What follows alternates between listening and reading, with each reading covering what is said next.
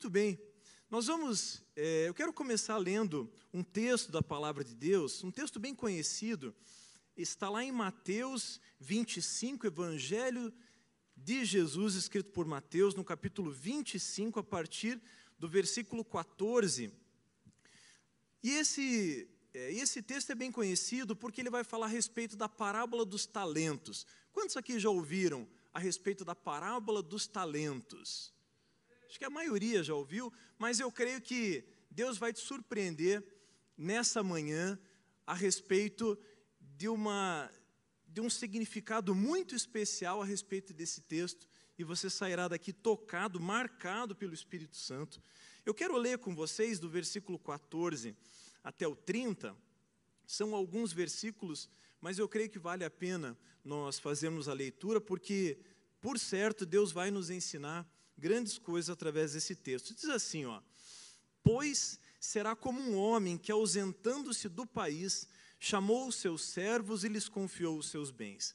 A um deu cinco talentos, a outro deu dois e a outro deu um, de acordo com a capacidade de cada um deles. E então partiu. O servo que tinha recebido cinco talentos saiu imediatamente a negociar com eles e ganhou outros cinco.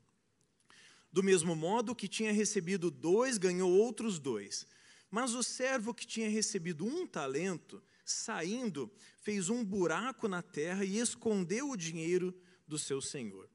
Depois de muito tempo, o senhor daqueles servos voltou e fez um ajuste de contas com eles. Aproximando-se o que tinha recebido cinco talentos, entregou outros cinco, dizendo: O senhor me confiou cinco talentos, eis aqui outros cinco que ganhei. E o Senhor disse: Muito bem, servo bom e fiel, você foi fiel no pouco, sobre o muito o colocarei. Venha participar da alegria do seu Senhor.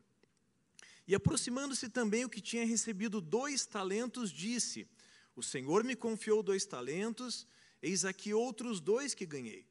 Então o Senhor disse: Muito bem, servo bom e fiel, você foi fiel no pouco, sobre o muito o colocarei. Venha participar da alegria do seu senhor. E chegando por fim, o que tinha recebido um talento disse: Sabendo que o Senhor é um homem severo, que colhe onde não plantou e ajunta onde não espalhou, fiquei com medo e escondi o seu talento na terra. Aqui está o que é seu. Mas o Senhor respondeu: Servo mau e preguiçoso. Você sabia que eu colho onde não plantei e ajunto onde não espalhei? Então, você devia ter entregado o meu dinheiro aos banqueiros, e eu, ao voltar, receberia com juros o que é meu. Portanto, tirem dele o talento e deem ao que tem dez, porque a todo o que tem mais será dado e terá em abundância, mas ao que não tem, até o que tem lhe será tirado. Quanto ao servo inútil, lancem-no para fora nas trevas, ali haverá choro e ranger de dentes. Amado Espírito Santo, nós te agradecemos, Senhor, por essa palavra, porque essa palavra saiu do teu coração e ela, desde que foi escrita, ela fala à tua igreja. E mais uma vez nós te pedimos que nessa manhã o Senhor venha falar conosco mais uma vez e nos marcar com a tua presença no nome de Jesus. Amém? Amém. Amém. Meus irmãos, essa é uma parábola muito conhecida e algo que nós aprendemos aqui quando lemos a respeito desses últimos capítulos de Mateus é que Deus está falando aqui a respeito do fim dos tempos. Então, essa parábola, na realidade, é um conjunto de parábolas, são três parábolas que o evangelista Mateus e também Marcos e Lucas vão escrever. Então, eles escrevem três parábolas acerca do mesmo tema. E nesse contexto aqui, o, a parábola está dizendo, através de Jesus, que, olha, eu vou voltar. A ideia central é essa. E Jesus vai dizer: tenha vigilância, esteja vigilante. Basicamente, cada uma dessas três parábolas, a parábola do servo fiel, a parábola das dez virgens e a parábola dos talentos, elas estão falando da mesma coisa da postura que eu e você precisamos ter diante da verdade de que Jesus um dia vai voltar. Mas aqui é interessante perceber que Jesus, quando conta essa parábola, ele está ensinando a respeito de algo que vai acontecer. Mas, ao mesmo tempo que ele diz: Olha, fique vigilante, fique atento, porque eu vou voltar. Ao mesmo tempo, ele está dizendo: Olha, eu estou deixando vocês aqui, mas não estou deixando vocês sós, não estou deixando vocês de mãos vazias. De mãos vazias, eu estou entregando algo na sua mão. E é sobre isso que nós vamos falar. Apesar de o contexto aqui estar falando de dinheiro, de recurso, porque aqui o talento significava um valor em dinheiro. Era uma peça de ouro ou uma peça de prata, mas nessa manhã eu quero falar com vocês a respeito de algo que Deus nos confiou, que são dons, que são talentos, que são capacitações que o Senhor nos entrega. E Ele nos entrega isso não de forma aleatória, Ele não nos entrega simplesmente para dizer que nós temos algo. Não. A parábola nos ensina que Ele nos entrega algo, porque Ele quer ver esse algo que Ele colocou nas nossas mãos sendo multiplicado, produzindo frutos, alcançando vidas. Foi para isso que Ele nos chamou, foi para isso que Ele nos capacitou. E eu creio que nessa manhã nós poderemos sair daqui transformados com uma nova perspectiva a respeito daquilo que Deus nos confiou. É sobre isso que esse texto está falando, sobre aquilo que Ele nos deu aquilo que foi gerado no coração dele, ele o colocou nas nossas mãos. E a, e a respeito de que um dia eu e você estaremos diante dele, estaremos diante do nosso Senhor e apresentaremos para ele aquilo que nós produzimos com aquilo que ele mesmo nos deu. Então, esse texto fala disso, fala de algo que ele nos entregou e fala principalmente de vigilância. E esse é o espírito que eu e você devemos viver.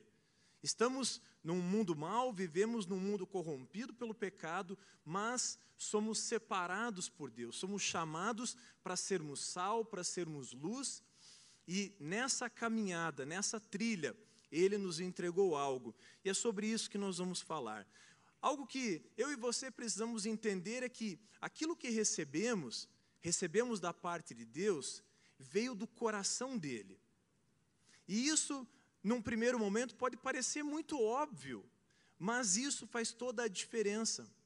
Quando entendemos que a caminhada que vivemos pela fé, a caminhada que vivemos debaixo da graça de Deus, ela deve ser trilhada com vigilância, porque recebemos da parte dele. Ele tirou dele, do coração dele, para nos entregar. E quando eu entendo isso, eu aprendo também que, junto com o coração dele, veio uma natureza multiplicadora que está no coração de Deus e que é transmitida para mim e para você. Por isso, quando nós lemos essa parábola, quando entendemos a resposta que cada um daqueles servos deu, nós aprendemos que Deus espera algo a mais de nós. Ele nos entregou algo e ele espera que nós multipliquemos nele. Então, ele espera que eu e você multipliquemos a natureza dele. Você está entendendo?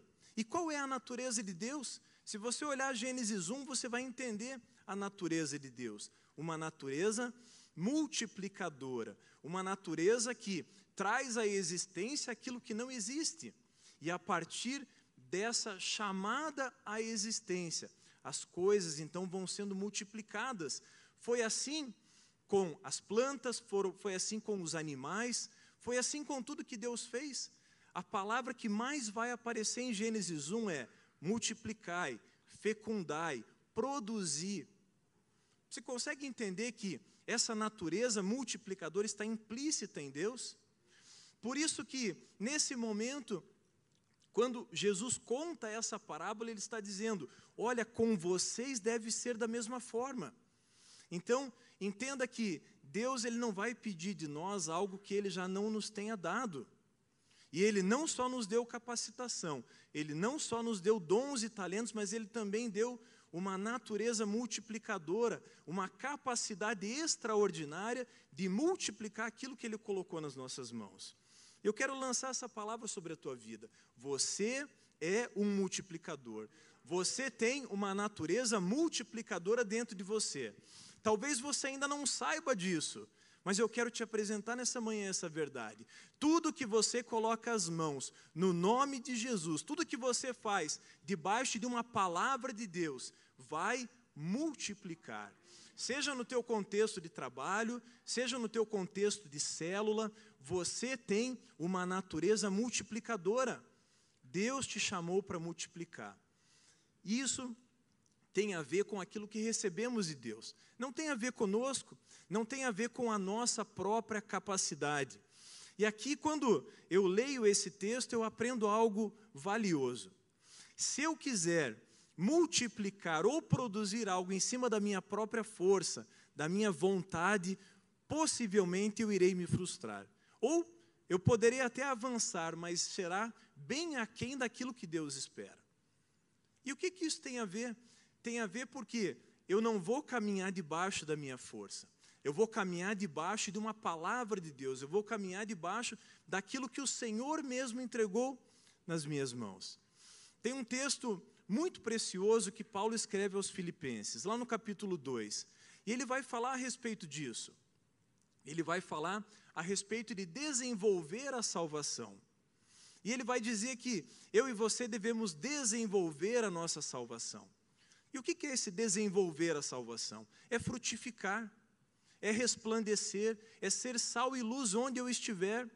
E o texto continua dizendo assim: desenvolver a vossa salvação, porque é Deus, preste bem atenção nisso, é Deus quem efetua tanto o querer quanto o realizar. O que, que eu aprendo nesse texto? Paulo está dizendo assim: olha, você vai desenvolver a sua vida, você vai ampliar o teu raio de ação, você vai alcançar lugares mais altos, mas não porque você é capaz, não porque você é inteligente, não porque você possui recursos suficientes, não. É porque Deus vai efetuar em você o querer dele e o efetuar e o realizar. Então, eu aprendo aqui um ciclo glorioso. Eu aprendo aqui que aquilo que eu faço no nome dele começou no coração dele, alcançou meu coração, e conforme eu vou caminhando, multiplicando, conforme eu vou tendo as minhas fronteiras alargadas, eu vou testificando aquilo que ele mesmo sonhou. Você consegue entender que começa nele, passa por mim, mas tudo é a respeito dele, não é a meu respeito? Por isso, nessa manhã, eu quero que você entenda isso, que não é sobre o que você pode fazer, mas é sobre o que ele sonhou para que você fizesse. Você consegue entender como isso faz toda a diferença? Eu e você temos essa natureza multiplicadora. Eu e você recebemos algo dele, e é na força dele que eu e você vamos multiplicar. É nessa força que eu e você vamos avançar. Esse, esse, essa mensagem ela tem um título, é, uma questão de fidelidade. E essa mensagem ela tem esse título porque nós vamos ver que no final aqui o Senhor, aqui descrito na parábola, que representa Deus, ele vai falar para o servo: servo bom e fiel. Entra no descanso do teu Senhor, entra na alegria do teu Senhor. Eu aprendo aqui que seguir aquilo que Deus tem pedido, ser obediente a Deus, e nós já vamos entender aqui, daqui a pouquinho, do que se trata isso especificamente. Mas eu aprendo aqui que seguir debaixo de uma palavra dele tem a ver com uma aprovação também. Não é uma questão de opção. Você entende que na vida cristã, eu e você não podemos escolher o que vamos fazer com aquilo que recebemos da parte de Deus? Não se trata de, não, hoje eu vou fazer aquilo que Deus quer, amanhã eu não vou. Pensando bem, isso parece ser muito difícil. Não. A Bíblia vai nos ensinar que se trata de uma aprovação da parte de Deus. No final, no final da parábola, o Senhor vai dizer: servo bom e fiel, entra no descanso do teu Senhor, entra na alegria do teu Senhor. Eu aprendo que a motivação do meu e do teu coração deve ser receber uma aprovação dele. Um dia, meus irmãos, nós estaremos diante dele, nós apresentaremos para ele aquilo que ele nos confiou. E eu não sei você, mas o que eu mais desejo ouvir do meu Deus, do meu Jesus, é Ele dizendo para mim: servo bom e fiel, entra na alegria do teu Senhor. Entra, vem passar a eternidade comigo, vem receber aquilo que eu já preparei de antemão para você. E meus irmãos, essa deve ser a minha e a tua motivação.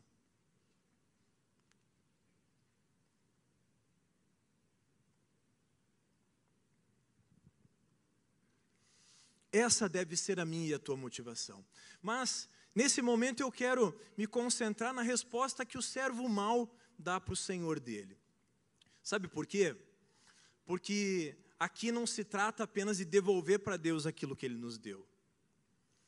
Você entende que o servo mau diz pra, para o senhor dele: Senhor, aquilo que o Senhor me deu, eu enterrei, eu guardei. E sabe que naquela época a melhor maneira de você guardar algo era enterrando.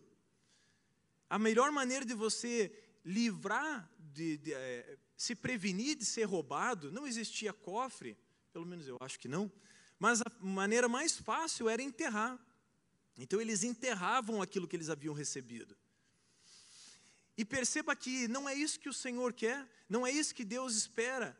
Deus ele não nos chamou para preservarmos, para guardarmos algo. E isso, no fim das contas, não tem valor. Deus nos chamou para irmos além.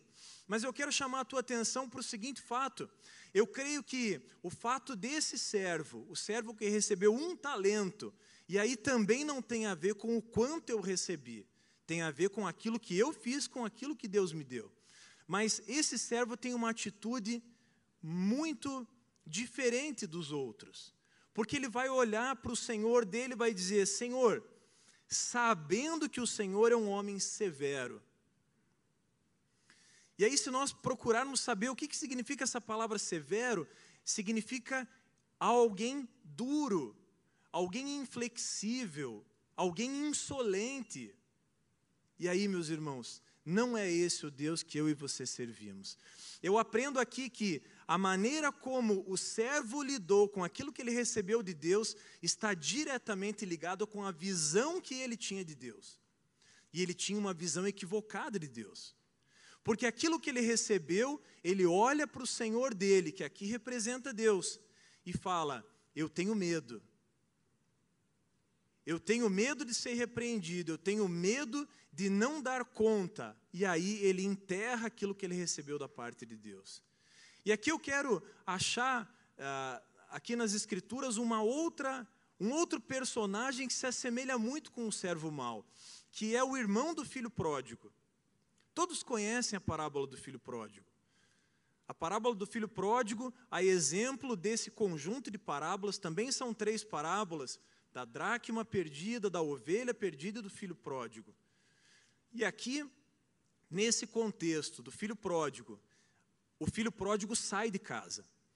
Ele fala: Pai, eu quero aquilo que é meu, e o pai divide e entrega para ele e ele vai. Mas eu não quero me concentrar no, no filho que vai, eu quero que você preste atenção na postura do filho que fica e a visão que ele tem do pai. E mais uma vez, o pai ali representa Deus. Se você fizer a leitura da parábola do filho pródigo, você vai ver, Julian, que o filho que fica não chamou o pai de pai uma vez sequer. Você já tinha lido nesse sentido? Ele não chama o pai de pai. O filho que sai fala: Pai, eu quero aquilo que é meu. Pai, eu quero ir embora. Quando ele está lá na, na terra distante, ele fala: Puxa, o meu pai. E aí ele volta: Pai, eu pequei contra o Senhor e contra ti. Ele está toda hora: Pai, Pai. E o irmão que fica não reconhece quem era o pai que estava dentro da casa dele. Ou seja, ele tinha uma visão totalmente distorcida de quem era Deus. E eu aprendo, meus irmãos, que a maneira como eu enxergo Deus vai determinar a minha caminhada, vai determinar a maneira como eu vou multiplicar, a maneira como eu vou é, transformar aquilo que Deus me deu. E isso é algo que eu e você precisamos prestar muita atenção, porque a intimidade com Deus vai nos moldando e vai nos impulsionando a fazer aquilo que Deus de fato nos chamou para fazer. E aí eu te pergunto nessa manhã, o que você tem feito com aquilo que Deus colocou nas tuas mãos? E talvez você não saiba aquilo que você foi chamado para fazer. Talvez você até saiba, mas não tenha desenvolvido. Ou talvez você saiba, você já desenvolveu, mas por alguma circunstância você enterrou aquilo que Deus te deu. Mas nessa manhã eu creio que Deus quer reacender a chama no teu coração. Deus quer trazer luz sobre aquilo que Ele pediu para que você flua. Por isso, essa manhã também é uma manhã de revelação. É uma manhã em que você vai perguntar para Deus: Deus, o que o Senhor me chamou para fazer? E talvez você não tenha sido chamado especificamente para atuar dentro de uma igreja. Talvez o teu chamado não seja para que você seja, se torne um pastor ou um profeta, um evangelista. E eu já quero de antemão te dizer que não tem a ver com a função que você vai desempenhar dentro do corpo de Cristo, dentro da igreja. Mas dentro do corpo de Cristo, mas fora. Nós temos aprendido que Deus nos deu um talento, ou Deus nos deu talentos e nós precisamos multiplicá-los. E eu te pergunto: o que, que você faz bem? No que, que você é bom? No que, que você tem fluído? As pessoas olham para você e falam: Uau, você é bom nisso. Muitas vezes, meus irmãos, a gente pensa num talento dado por Deus como algo extraordinário que eu vou descobrir num dia, num momento de êxtase, num momento sublime. Pode ser que seja assim, mas talvez seja mais simples do que eu e você podemos pensar. Você talvez seja um administrador, um engenheiro, um músico. Talvez você se destaque na área da gastronomia, na área da medicina, na área do ensino. Eu não sei no que, que você é bom, mas uma coisa eu sei que aquilo que Deus te capacitou, nisso você precisa frutificar, nisso você precisa fluir. Por isso, meus irmãos, essa palavra não é sobre passividade, sobre distração, sobre preguiça ou sobre vergonha, mas ela é sobre vigilância, sobre proatividade. Você está entendendo isso? É a respeito da fidelidade naquilo que Deus te deu. E saiba que você é responsável por administrar e multiplicar aquilo que Deus te deu. E você pode entender essa palavra como algo duro. Essa palavra pode soar no teu coração como algo pesado. E aí o teu comportamento talvez seja como foi o comportamento do servo mau. Mas se você entende que aquilo que você recebeu foi um privilégio, foi um presente de Deus, Ele não te deu algo para que a tua vida se tornasse um fardo pesado. Não, pelo contrário, Ele te capacitou para algo para que você possa resplandecer a luz do Senhor, para que as pessoas possam olhar para você e falar: ali está um discípulo de Jesus. Sabe, meus irmãos, eu tenho percebido, e Deus falou isso muito forte comigo nas últimas semanas. Deus, Ele quer algo mais de nós. As pessoas lá no teu local de trabalho, elas olham para você, elas te admiram, porque você tem caminhado em santidade, você tem um caráter reto, você tem buscado a santidade, você tem caminhado nessa trilha, mas você não tem verbalizado. Você tem se calado por algum motivo, você tem ficado quieto. Mas eu quero te dizer, Deus quer usar os teus lábios para proclamar o evangelho dele. Deus quer usar a tua vida para que, ao pronunciar o nome de Jesus, as pessoas ao teu lado vão falar: agora eu sei por que, que você é assim. Você não caminha em santidade porque alguém disse para você que você precisa fazer. Você não tem um bom caráter só porque alguém te ensinou que isso era certo. O teu coração não é do jeito que é só porque você acha bonito, você é assim porque você foi transformado pelo Espírito Santo. Deus fez uma obra linda na sua vida e você precisa testificar isso com os teus lábios. Por isso, nessa manhã eu quero lançar uma palavra sobre a tua vida. Deus vai colocar fogo nos teus lábios a partir dessa manhã. Você vai sair daqui transformado, incendiado pelo poder de Deus. Ele quer usar os teus lábios para tocar vidas. Ele quer usar os teus lábios para transformar ambientes. Você tem essa capacidade. Não é por você, mas é pelo Rei dos Reis que você carrega dentro de você. É pelo Espírito de Deus que vem dentro de você.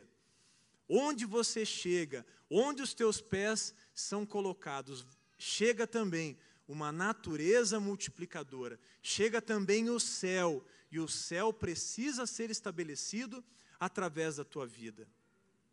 Por isso, essa palavra é sobre responsabilidade, por isso, essa palavra é sobre fidelidade, é sobre aquilo que Deus quer fazer em você e através da tua vida, em você e através de você.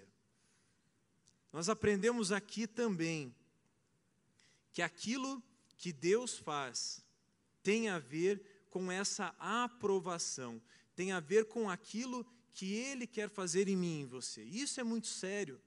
Quando nós lemos essa parábola, nós aprendemos que Deus nos entregou algo. E agora eu quero compartilhar algo precioso com você.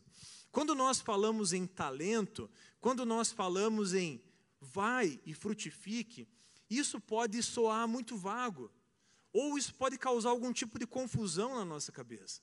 Porque você pode falar, tá, tudo bem, mas eu trabalho lá no escritório, o que, que eu vou fazer? Como que eu vou multiplicar? Como que eu vou adorar a Deus através da minha vida? Eduardo, que alegria te ver. Como que eu vou frutificar lá no banco? Como que eu vou ser uma boca de Deus lá naquele lugar? Sabrina, como que eu vou ser uma mulher de Deus lá dentro de casa com os meus filhos? Como? Há algo precioso que eu quero compartilhar com vocês. Eu quero que você abra aí a sua Bíblia em Mateus, no capítulo, é, Marcos, no capítulo 13. E nós vamos entender aqui algo maravilhoso. Marcos 13, a partir do versículo 36.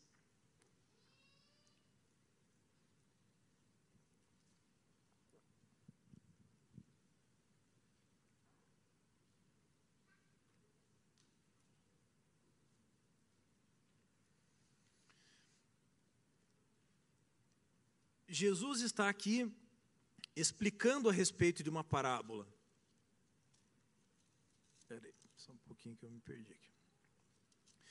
Jesus está aqui então explicando a respeito de uma parábola. E ele vai falar a respeito da exortação à vigilância. Eu quero que você preste bastante atenção, porque a Bíblia vai dizer assim, ó, mas a respeito daquele dia ou da hora ninguém sabe Aí avançando um pouquinho ali no 33, ele vai dizer assim: ó, estejam de sobreaviso e vigiem.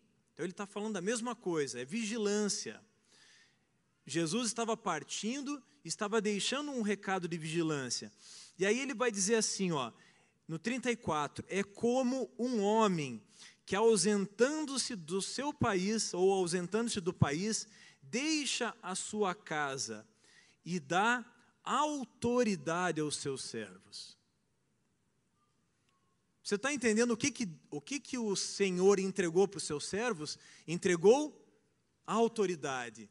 E eu aprendo que aquilo que Deus está colocando nas nossas mãos, diferente dos nossos talentos, é autoridade.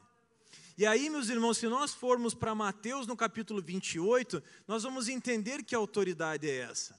Olha só o que, que diz Mateus no capítulo 28. Vai dizer assim: ó, toda a autoridade me foi dada no céu e na terra. Você está entendendo? Deus te deu autoridade, Deus te confiou dons e talentos, Deus te confiou capacitações, e sobre essa capacitação Ele coloca autoridade.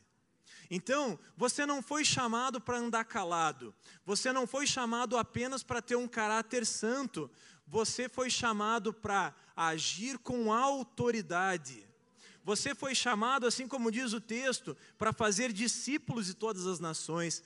Você foi chamado para batizar. Você foi chamado para ensinar. Você foi chamado para guardar. E aí eu quero avançar com vocês também em Marcos, no capítulo 16. O que, que essa autoridade vai produzir na minha e na tua vida?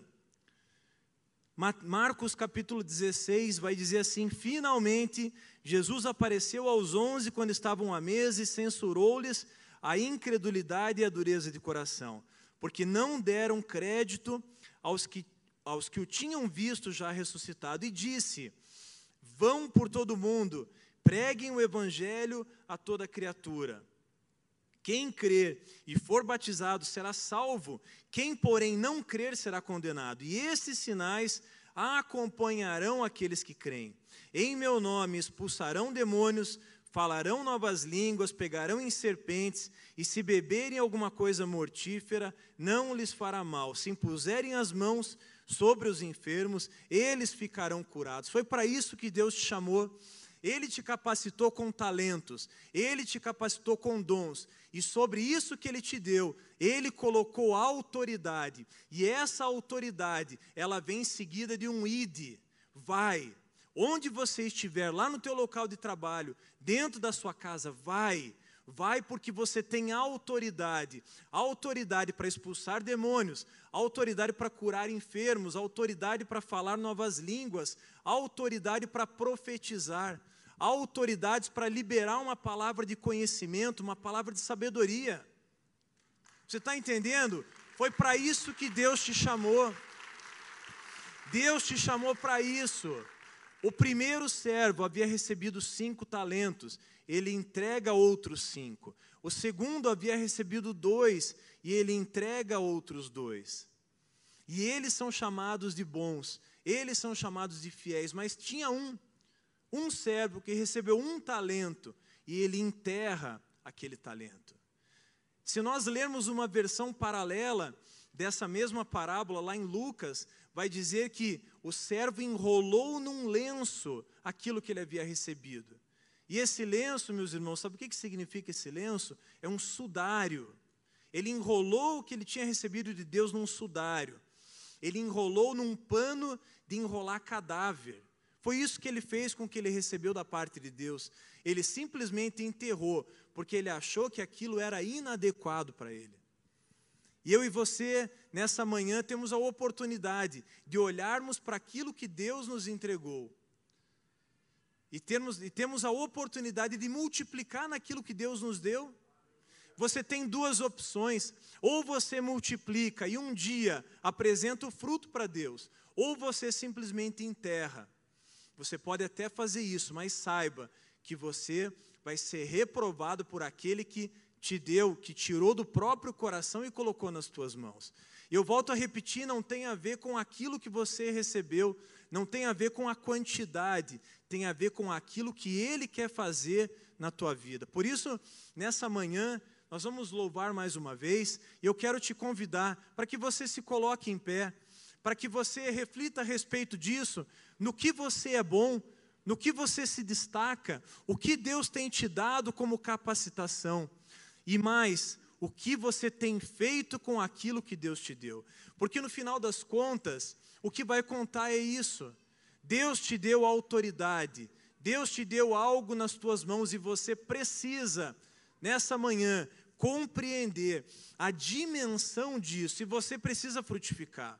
Por isso, seja na sua casa como alguém que cuida do seu lar, seja no seu escritório como um administrador, seja como um médico, como um engenheiro, onde você foi colocado por Deus, é nesse lugar que você vai abrir os seus lábios e proclamar que você serve um Deus todo-poderoso, que se chama Jesus Cristo de Nazaré. Você vai estender as mãos sobre as pessoas, elas serão curadas. Você vai liberar palavras de vida, você vai demonstrar que há esperança para um mundo que jaz no caos. Você tem esse poder, Deus colocou essas palavras nos teus lábios para que você proclame elas com autoridade. Veja, não tem a ver com você, tem a ver com o Deus que colocou isso dentro de você. Por isso, nessa manhã, eu creio que também é uma manhã de ativação de dons, de talentos, é uma manhã de descobertas de um potencial que estava guardado e talvez você nem soubesse. Mas eu creio que a partir dessa manhã você vai fluir naquilo que Deus te entregou. Eu creio que não vai passar dessa semana. Eu quero lançar essa palavra sobre você, uma palavra de ousadia, de intrepidez. Você ainda nessa semana vai começar a frutificar naquilo que Deus te deu. Você vai abrir os teus lábios e pessoas serão impactadas pela presença manifesta de Deus. Quantos creem nisso? Eu creio nisso. Eu creio nisso, eu creio em milagres, eu creio num poder extraordinário de Deus. Eu creio que Deus pode todas as coisas e Ele quer fazer, não apenas em você, mas especialmente através de você. Amém? Vamos louvar o Senhor. Esse é um tempo profético. Esse é um tempo em que nós vamos ligar no céu. Toda vez que nós oramos, a nossa resposta ela vem em duas etapas. Quando nós ligamos aqui, quando nós oramos, há um mover espiritual. Quando nós concordamos, quando nós colocamos o nosso coração à disposição de Deus, há um mover espiritual em primeiro lugar. E esse mover espiritual, ele vai gerar uma resposta natural. Por isso, nesse tempo, você vai colocar a tua vida diante de Deus. Você que quer se mover nessa esfera, você que quer se mover dentro daquilo que você entende que Deus colocou nas tuas mãos, mas talvez você não esteja caminhando ainda, você não esteja frutificando ainda naquilo que Deus colocou nas tuas mãos. Eu quero te convidar para que você saia do seu lugar, para que você coloque a tua vida aqui no altar do Senhor e que você clame, clame por esse tempo de renovo, clame por esse tempo de frutificação. Clame por esse tempo de multiplicação abundante. Clame, clame para que o Senhor venha despertar dons e talentos em você. Clame para que você tenha clareza a respeito daquilo para que o Senhor te chamou. Você foi criado com um potencial. Deus te chamou para algo maravilhoso. O que Ele colocou nas tuas mãos, Ele tirou do coração dele para te dar. Por isso não é a respeito da tua capacidade, não tem a ver com o quanto você pode, mas tem a ver com aquilo que Deus quer fazer em você e através de você. Talvez você já tenha experimentado a vontade de Deus, mas por algum motivo você enterrou aquilo que Deus te deu. Esse também é um tempo de desenterrar aquilo que o Senhor colocou dentro de você. Quero falar com você que está nos assistindo. Deus me disse que muitas pessoas que estariam em casa, um dia, já fluíram de forma extraordinária, já viram milagres, já experimentaram do sobrenatural de Deus, mas essa chama, por algum motivo, se apagou. Por isso, eu quero lançar essa palavra sobre você que nos acompanha. Deus quer reacender a chama do teu coração. Deus quer te dar um ânimo novo. Deus quer te levantar para que você volte a frutificar naquilo que o Senhor te deu. Há uma palavra de avivamento sobre a tua vida. Há uma chama que não se apagou. Há uma chama que está sendo reacesa nessa manhã pelo poder do Espírito de Deus. Por isso, você que está aí na sua casa, receba, receba essa palavra, receba a virtude da parte de Deus, para que você se levante, para que você seja despertado, despertada, para fluir naquilo que o Senhor te chamou para fazer.